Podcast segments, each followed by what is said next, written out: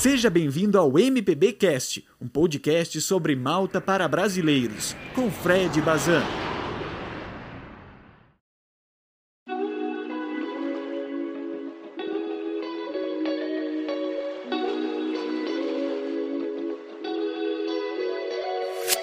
Sim, tá começando mais um episódio desse humilde programinha chamado MPBcast. Seja muito bem-vindo. O meu nome é Joselito.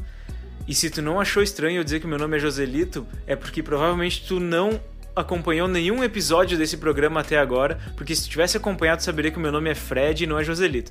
Mas tá tudo bem, não tem problema, seja muito bem-vindo ao canal. E depois que esse episódio acabar, você volta, acompanha ali os outros episódios que tem bastante coisa boa sobre Malta e eu tenho certeza que tu vai gostar, tá beleza? Galera, hoje a gente vai falar um pouco sobre algumas coisas que podem até parecer simples e fúteis, mas que são dúvida de muita gente que tem Malta como seu futuro destino, seja para estudar, seja para morar na ilha, seja só para fazer uma viagem e conhecer a ilha uh, e as belezas que a ilha tem a oferecer. Seguido, eu recebo perguntas uh, como Uh, Fred, se eu levar o meu secador de cabelo para Malta, ele vai funcionar na tomada em Malta? Uh, Fred, eu sei que o pessoal fala maltês e inglês por lá. Se eu chegar num, numa farmácia, num supermercado, eu vou ter problemas para me comunicar em inglês. O pessoal lá fala inglês mesmo, eles falam mais maltês. Enfim, essas são apenas algumas dúvidas que eu recebo e eu decidi então fazer esse episódio para trazer um apanhado de dúvidas gerais a respeito de Malta e a gente vai falar sobre isso agora. Então, vamos nessa. Muito bem, mas antes de a gente entrar direto nas dúvidas, já te inscreve no canal se tu estiver aí no YouTube, ou então segue o podcast se tu estiver aí no Spotify, porque o apoio de vocês faz muita diferença, é, dá bastante trabalho produzir conteúdo toda semana por aqui, então uh, apoia aí, segue, comenta, te inscreve, porque isso ajuda pra caramba, beleza? Bom, vamos do começo. Malta é uma ilha bem pequena no meio do mar Mediterrâneo, ela tem um pouco mais de 452 mil habitantes, é uma ilha realmente bem pequena e a sua moeda oficial é o euro. Desde 2008, Malta entrou para a zona do euro, então faz parte da zona do euro e tem o euro como sua moeda oficial. O que é muito bom para gente, porque uh, se você for viajar para qualquer outro país Uh, da zona do euro estando lá em Malta, você não vai precisar ficar convertendo moeda nem nada, então é, é, muito simples trabalhar com o euro em Malta. Sobre as línguas oficiais, tu deve saber que a língua oficial de Malta é o maltês, mas eles têm como língua co-oficial o inglês. Então, grande parte das pessoas uh, em Malta fala inglês, principalmente as pessoas das regiões mais centrais, mais turísticas, uh, e as pessoas que trabalham com atendimento ao público, porque essas pessoas, elas para atender o público, uh, a demanda do turismo, elas precisam falar o inglês. Então, não se precisa se preocupar, você vai chegar numa padaria e vai conseguir pedir um bread, você vai chegar numa cafeteria e vai conseguir pedir um coffee. E na dúvida, se não souber falar bread ou coffee, pede uma tequila, uma dose de tequila, porque tequila se chama tequila em qualquer lugar do mundo, né? Outra dúvida que muitas pessoas têm é em relação ao fuso horário, querem saber a diferença de horário entre o Brasil e Malta, para poder fazer aquela videochamada e matar a saudade de quem ficou aqui no Brasilzão, né? Então, Malta, uh, em tempos normais, no, no outono e no inverno, uh, tem uma diferença de 4 horas em relação ao Brasil. Para quem não sabe, Malta vive no futuro, né? Uh, são 4 horas a mais em relação ao Brasil.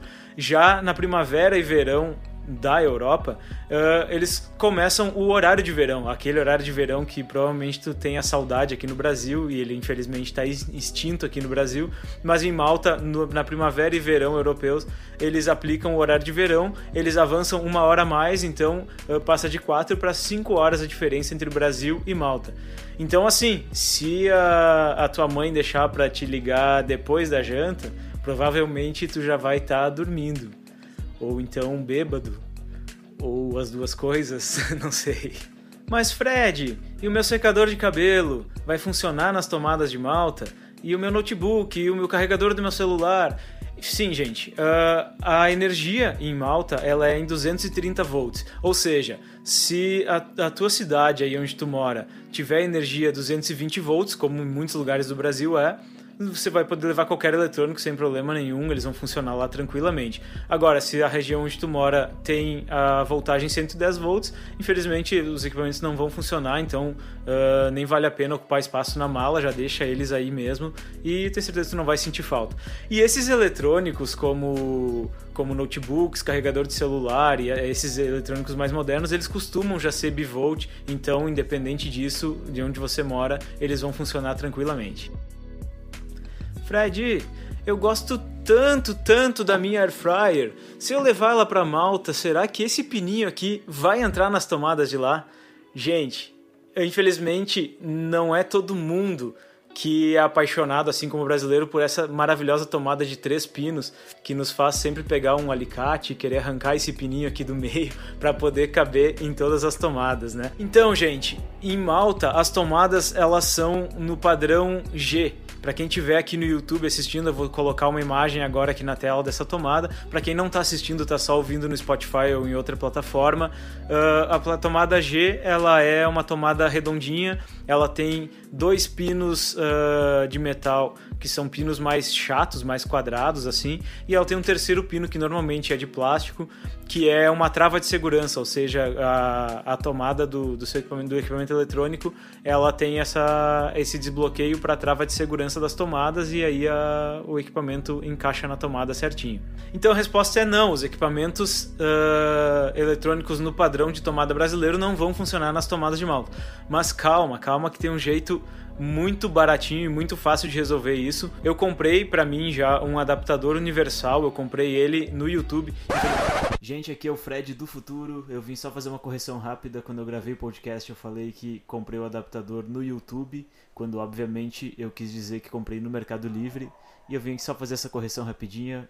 Espero não errar mais aqui pra frente. E segue aí ouvindo o podcast, tá bom? Valeu!